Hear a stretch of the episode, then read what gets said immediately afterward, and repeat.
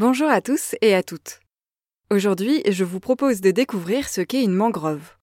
En une phrase, on peut dire que les mangroves sont des forêts de bord de mer qui poussent les pieds dans l'eau, ou plutôt les racines dans l'eau.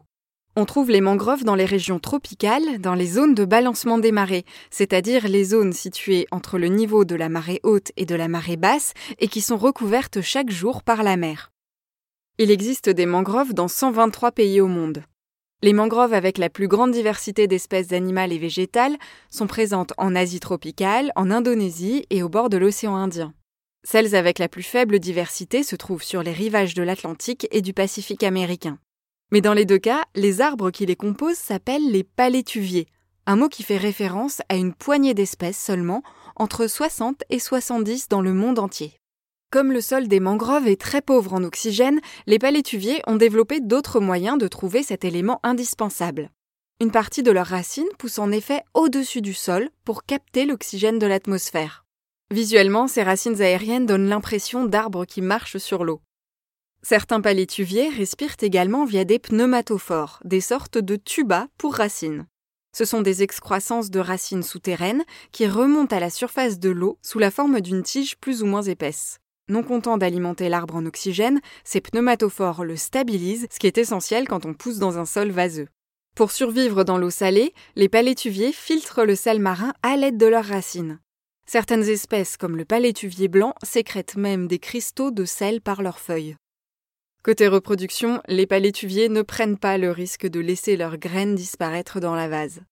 Elles germent sur l'arbre, forment une première racine et ensuite seulement se laissent tomber dans l'eau pour s'enraciner dans le sol de la mangrove. Dans cet environnement entre terre et mer vivent plein d'animaux, des crabes qui creusent des terriers, des mollusques installés sur les racines des palétuviers, des crevettes, des oiseaux, des batraciens, des reptiles ou même des singes. Chaque mangrove a son animal emblématique. Par exemple, au Bangladesh, la mangrove accueille un célèbre animal en voie de disparition, le tigre du Bengale. Les mangroves sont également essentielles pour les espèces marines qui viennent y chercher de la nourriture, pondre leurs œufs et y faire grandir leurs petits.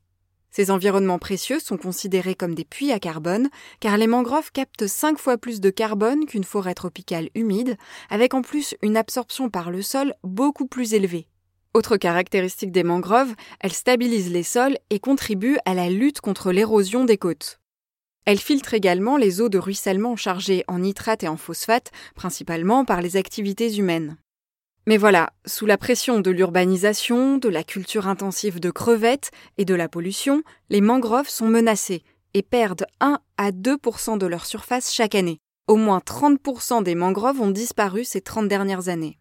Les conséquences les plus évidentes sont bien sûr la destruction de la faune et de la flore, mais les activités humaines sont également impactées, puisque la destruction des mangroves entraîne, entre autres, une diminution des quantités de poissons disponibles pour la pêche.